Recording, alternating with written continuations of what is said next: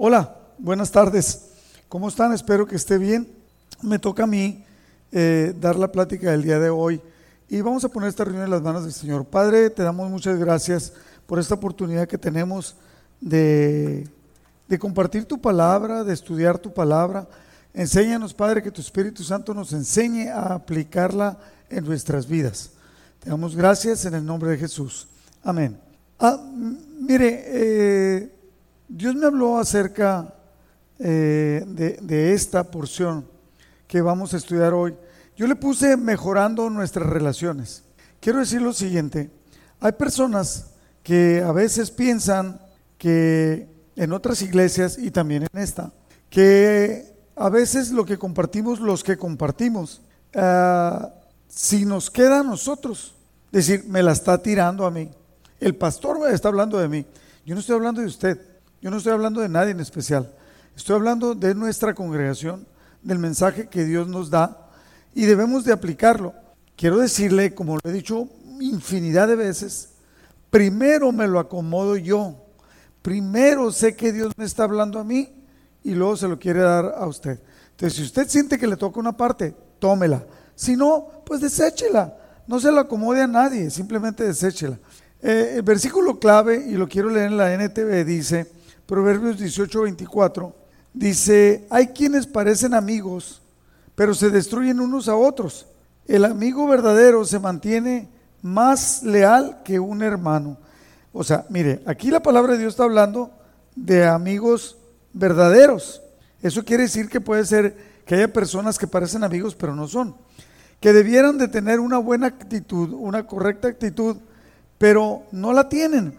Entonces, el amigo verdadero, dice, se mantiene leal. Esto habla de la lealtad y de los buenos sentimientos. Dice en, el capítulo 3 de la primera carta de Pedro, que es lo que vamos a leer hoy, primero nos habla de la sumisión, no voy a hablar de eso. Nos habla de la sumisión, de someternos a la autoridad, de, y es ser sumisos o someternos es cooperar voluntariamente por respeto y amor. Dice en Efesios 5:21 que debemos de someternos totalmente, ¿no? Este amor es primero a Dios y luego a las personas. O sea, no puede ser que yo sea cristiano y que diga que ame a Dios y que no ame a las personas o que no las trate con amor. Muchas veces nosotros debemos de someternos bajo circunstancias que no nos agradan, que no nos gustan. Jesús se sometió al Padre hasta la muerte por amor a nosotros. Esa clase de sumisión es la que nosotros debemos de tener. La, la, sumisión nunca exige que desobedezcamos a Dios. Tampoco exige que permanezcamos en una situación abusiva o situación peligrosa, como el de una mujer que es golpeada y dice, no, es que te debes de someter, no te debes de someter así. O si está en peligro, entonces, o, también no nos exige que debamos de someternos en algo que nuestra conciencia nos lo prohíba. Cuando ves que algo está mal, que algo está participando mal, yo me he salido, le quiero comentar, yo me he salido de grupos desde joven, de grupos que yo participaba de actividades de escuela, de iglesia. ¿Por qué? Porque mi conciencia me decía que lo que estaban haciendo no era correcto. Entonces, no me sometía. Salía, hablaba con la autoridad y salía. Ok, Juancho, ¿me puedes pasar mi, bebida? Aquí nosotros vemos a Pedro con esto que está hablando eh, de, de preparar nuestra actitud. O sea, el apóstol Pedro, en esto que nos está hablando de la sumisión, lo primero que está haciendo antes de, de, ir directamente a lo que quiere tratar con nosotros, nos empieza a preparar acerca de someternos. Y la palabra de Dios habla que nos sometamos unos a otros, que nos respetemos unos a otros. Entonces, de 1 Juan capítulo 3, versículo 14, el apóstol Pablo dice, eh, Juan dice, nosotros sabemos que hemos pasado de muerte a vida en que amamos a los hermanos, hermanos. El que no ama a su hermano permanece en muerte. No importa quién seas tú, no importa que seas Rodrigo Bravo, el pastor, al que le gusta que vayan a la, iglesia, a la radio y que hable. no importa, si Rodrigo Bravo no ama a los hermanos, Rodrigo Bravo es falso, permanece en muerte, dice la palabra, la palabra de Dios. Y yo lo tengo que entender. Y si me falta eso, debo de trabajar en esto. Me voy a regresar al principio. Puse una foto, ahí esa foto, mejorando nuestras relaciones. Es una foto en la que están varias mujeres, varias damas.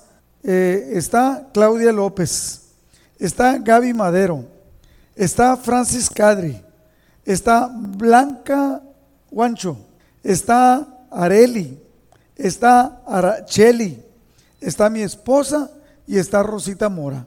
Son varias que por diversas circunstancias ya no están juntas. Se pueden hablar por teléfono, se pueden seguir saludando, pero ya no están juntas. Una se fue para el centro, otra se, ya tiene, los niños crecieron, eh, cada una tiene circunstancias diferentes. Eh, pero, pero lo que nunca nos debe de faltar es el amor y el apoyo. Y hay cinco elementos claves que Pedro nos ordena cuando dice sed, o sea, que es del verbo, del verbo ser, que seamos, hay cinco elementos que el apóstol Pedro nos ordena. Le ordena a usted y me ordena a mí. Entonces, no quiero que en cada uno de estos elementos usted diga, me la está tirando a mí. No se la estoy tirando a usted. Me la estoy tirando a mí. Pero si usted le queda algo, tómelo para usted. 1 Pedro 3.8.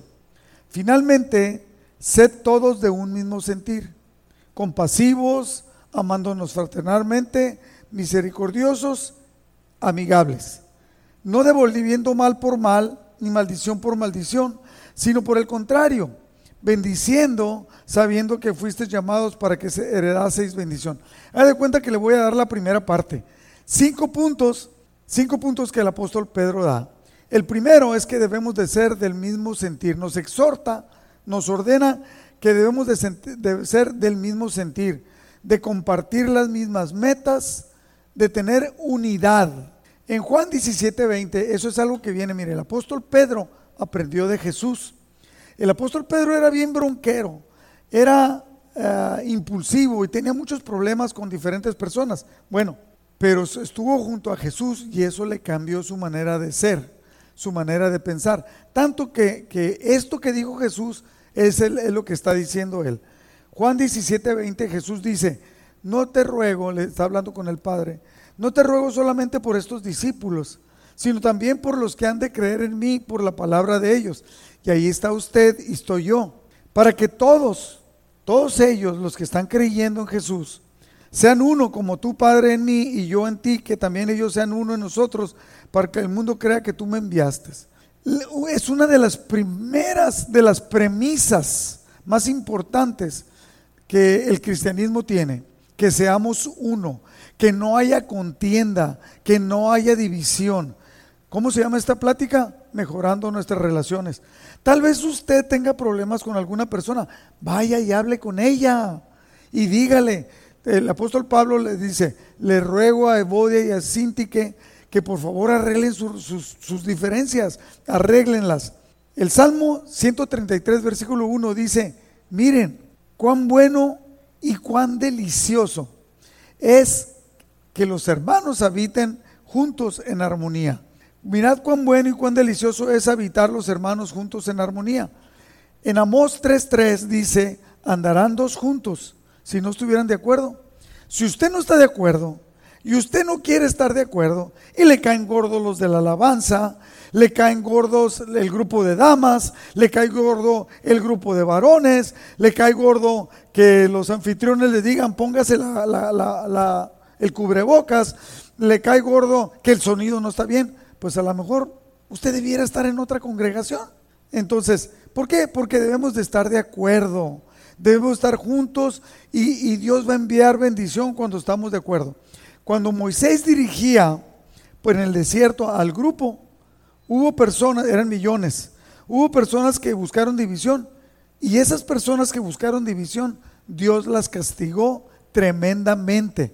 Tenga mucho cuidado que yo debo de tener mucho cuidado que en mí no haya división. Tenga usted mucho cuidado que no haya división en usted. Segundo punto, nos exhorta, nos ordena a que seamos compasivos. Compasivo viene la palabra griega simpatía. O sea, hoy todo el mundo le entendemos simpatía. ¿Qué, ¿Qué entendemos por simpatía? Entendemos que nos caiga bien. No, no, pero no es nada más que nos caiga bien. Fíjese bien. La compasión es un valor que permite que todos seamos tratados con igualdad al comprender las cosas malas que podamos tener, las miserias. También nos empuja a ayudar a los otros en su sufrimiento. La compasión es un efecto que surge de la simpatía, el que nos caiga bien las personas, el que nos empatemos con ellos, de la tristeza, del comprenderlos y la empatía frente a aquellos que se encuentran en una situación peor que la nuestra. Entonces nos dice, a ver, ustedes cristianos deben de ser compasivos. Mira, aquel se equivocó, vamos a ayudarle. Vamos a levantarle. La palabra de Dios dice, soportados los unos a los otros. Oye, aquel está enojado, vamos a ayudarle que no esté enojado. Mire, una, una cosa diferente es cuando tú ves a alguien mal y empiezas a criticarlo. Vas y hablas a otros de lo mal que está el otro, de lo que dice, entonces no estás siendo compasivo. Si sean compasivos, sobrellevemos las cargas los unos de los otros.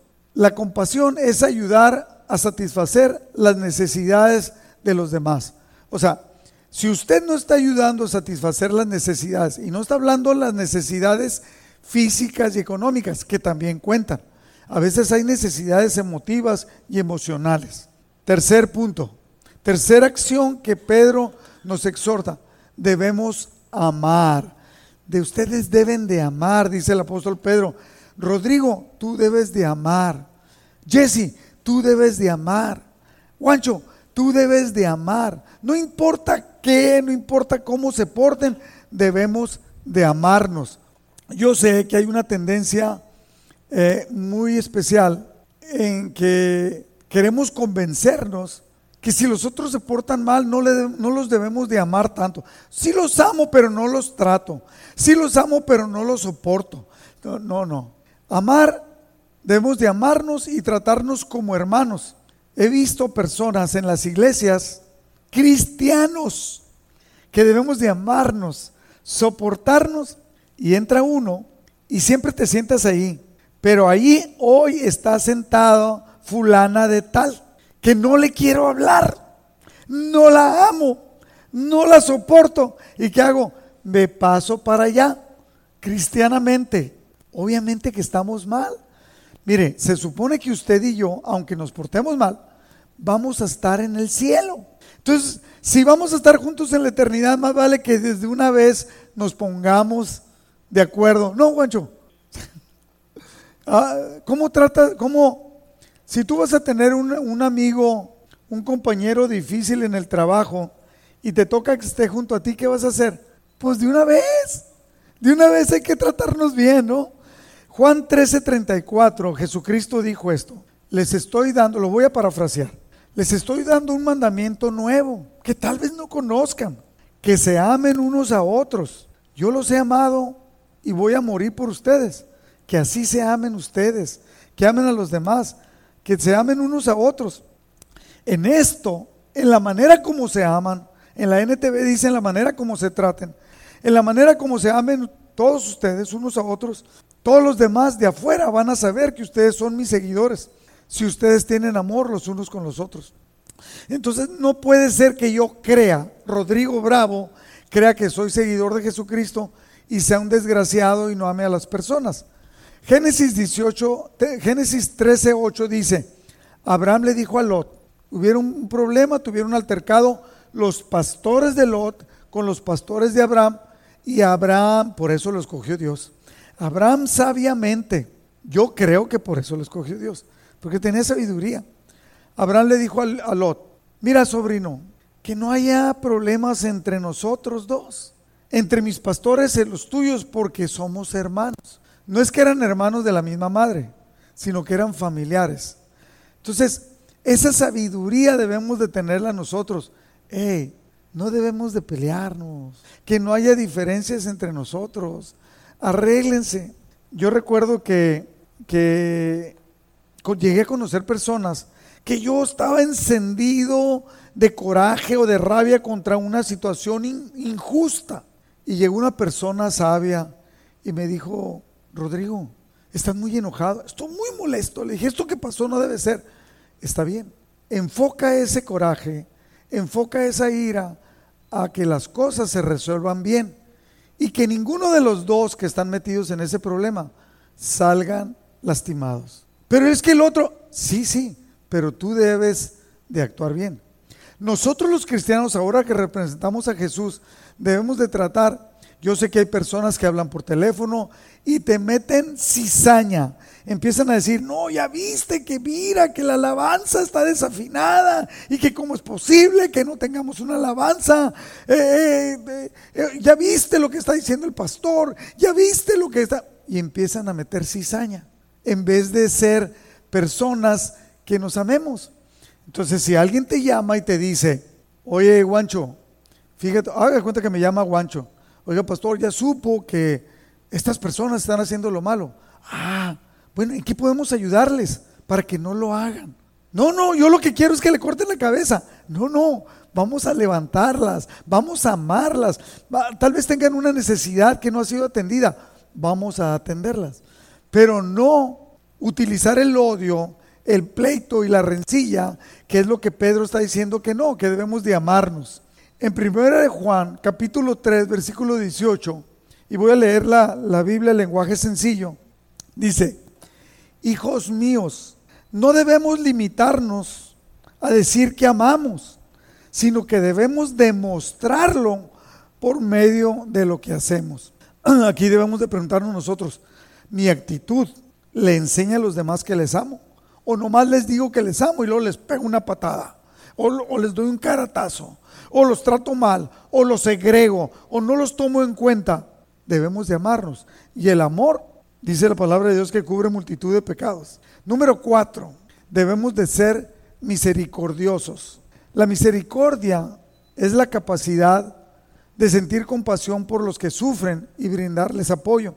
La misericordia puede manifestarse sea por medios materiales, como dar albergue, dar de comer, dar de beber, vestir, darle ropa al que no tiene, entre otras cosas pero también por medios espirituales, por ejemplo, enseñar, dar buenos consejos, consolar al que está triste. Y normalmente el que está anda mal quiere que los otros anden mal. Te llaman y te dicen, o van y te visitan, te invitan a un cafecito y te dicen, eh, invito yo a Guancho y le digo, Guancho, y empiezo a vomitar en él. ¿Ya te fijaste en fulano de tal? O sea, qué mala onda, ¿verdad? Este cuate, hay que, hay que matarlo. Se lo digo con otras palabras, ¿no? Pero hay que matarlo. Mira cómo se está portando. Guancho debería decir, oiga, ¿y no sería mejor restaurarlo, ir a hablar con él, levantarlo, ver qué necesidad? Si se siente aislado, involucrarlo. Debemos de ser misericordiosos. ¿Cómo se, cómo se manifiesta la misericordia? Actuando. Porque yo puedo decir que soy misericordioso, dice eh, Santiago. ¿De qué te sirve ver a un pobre que tiene frío y dice, tápate, porque está haciendo mucho frío y te puedes enfermar, pero no le das para que se tape. Oye, te ves muy flaco, necesitas comer, pero no le das para que compre una torta. Dijo el chavo, le dijo don Ramón, le quiso pegar al chavo, usted conoce el chavo, y le dijo que, que, que, ¿por qué? Y dijo, quiero sembrar, ¿por qué estás tirando esa tierra? Le dijo, quiero sembrar esta semilla. ¿De qué? Esta semilla es de un chabacano. ¿Y para qué le quieres sembrar? Para que salga un chabacano y luego ese chabacano tenga muchos chabacanos. Y agarrar las semillas de esos chabacanos y sembrarlas y tener muchos. ¿Y para qué quieres tantos? Para tener dinero. ¿Y para qué quieres dinero? Dijo, para irme a una vecindad donde no me peguen. Y don Ramón estaba así. Y se le partió el corazón y dijo, ay caray, pues lo que en realidad lo que hacemos es que todo el mundo le pegaba al chavo la chilindrina, ah, el Kiko, don Ramón sobre todo. Eh, y a veces ah, nosotros somos los cristianos, somos así, tenemos que ser misericordiosos y lo primero que hacemos es establecer juicio y tratar mal a las personas. Número cinco, que nos pide el apóstol eh, Pedro es que seamos amigables. ¿Cómo, se, cómo nos llamamos? ¿Cómo nos llamamos? Amistad familiar del Valle Imperial. Nosotros si alguien nos pusiera un sobrenombre, ¿cómo sería? amistosos. Entonces nosotros debemos de ser amigables, no peleoneros, no ver a quien está mal para acusarlo, no ver, al contrario, debemos de ser amigables. Ser amigables con las personas es procurar el bien de los demás, sin anteponer mi bien primero. Al contrario, no estoy hablando de nadie, por favor, no lo tome personal. Dios nos está hablando a nosotros. Es algo, hacer algo por los demás, es algo que nos va a hacer sentir bien a nosotros. Consiste en ser amable, en ser considerado, en ser paciente. No se trata de fingir, sino de ser nosotros mismos uno mismo como somos, sin tratar de demostrarle nada a nadie. Hacer por los demás lo que les gustaría que hicieran por uno es la regla de oro que Jesucristo nos enseñó. Eso es ser amigable. Ahora yo le voy a dar 10 características de cómo ser un buen amigo. El amigo escucha lo que, lo que la otra persona tiene que decir. Antes de decirle, estás mal, estás... vamos a escucharlo. Dos, el amigo entiende y respeta el espacio del amigo, no lo absorbe. No quiere que sea como no quieres que sea como tú. Le permites que sea él y no lo matas. Número tres, respetas la intimidad del amigo, guardas los secretos de él y eres honesto con él. Por eso dicen que un amigo le dice al verdadero amigo, le dice que tienes la cara pintada, que tienes la cara manchada, que te huele mal el aliento para que tú mejores. Número cuatro, y no andas regando. Número tres, no andas regando los secretos que te dijo él, ¿no? Número cuatro, no alimenta las resillas con terceros. ¿Sabes qué? Vamos a pelear. Al contrario, le apoyas a que sea bueno, a que le vaya bien. Número cinco, apoyas los éxitos del otro. Oye, te fue esto, tuviste, qué buena onda, me gusta, me da gusto. Apoyas los éxitos del otro, no que te dé envidia. Puede ser que te dé envidia y eso va conectado con el siguiente punto. Es capaz de admitir la envidia o los celos. Sabes que siento envidia, pero lo admites sabes que te tengo envidia, pero, pero no lo atacas, no lo usas mal, o, sabes que siento celos de ti. Hay personas que porque uno predica de una manera y el otro predica de una manera, este ve lo malo en aquel y este ve lo malo en este, cuando deberían de apoyarse y en qué podemos mejorar, ¿no? Y en todos los ámbitos. Y número siete, siempre el amigo busca pasar tiempo juntos. Buscas al otro, eh, eh, inventas un café, una comida, unos tacos, lo que sea, pero buscas el tiempo de pasar el tiempo juntos. Número 8, cumples los compromisos que tienes con él. Número 9, tolera, el, el buen amigo tolera, y comprende y respeta el dolor del otro, del amigo. Y número 10, sabe perdonar y pedir perdón. Me equivoqué, perdóname, y sabe perdonar. Cuando el otro dice, me equivoqué, sabes decirle, te perdono y sigamos adelante. Recuerde, recuerde mucho estas cinco órdenes que Pedro nos da. Debemos de ser del mismo sentir, debemos de ser compasivos, debemos de amarnos como hermanos, debemos de ser misericordiosos y debemos de ser amigables. Pregúntese usted, ¿qué me falta? Rodrigo Bravo ya se preguntó, ¿qué me falta? Creo que me falta un poco de todos los cinco. Y si siente que algo, en algo está fallando, trate de arreglarlo. Por eso el Espíritu Santo le habló a Pedro y escribió esto para cada uno de nosotros. Lo que le falte, póngalo. Y vamos a orar. Padre, te damos muchas gracias por tu palabra que nos exhorta, que nos enseña y nos lleva, nos quiere llevar a ser mejores. Enséñanos a ser mejores, a ser verdaderos seguidores de tu Hijo Jesucristo que podamos ponerlo en nuestra vida y llevarlo a los demás, para que los demás, como dice tu palabra, para que los demás sepan que tú habitas en cada uno de nosotros y ellos también quieran lo que nosotros tenemos. Te lo pedimos, Padre, en el nombre de Jesús. Amén.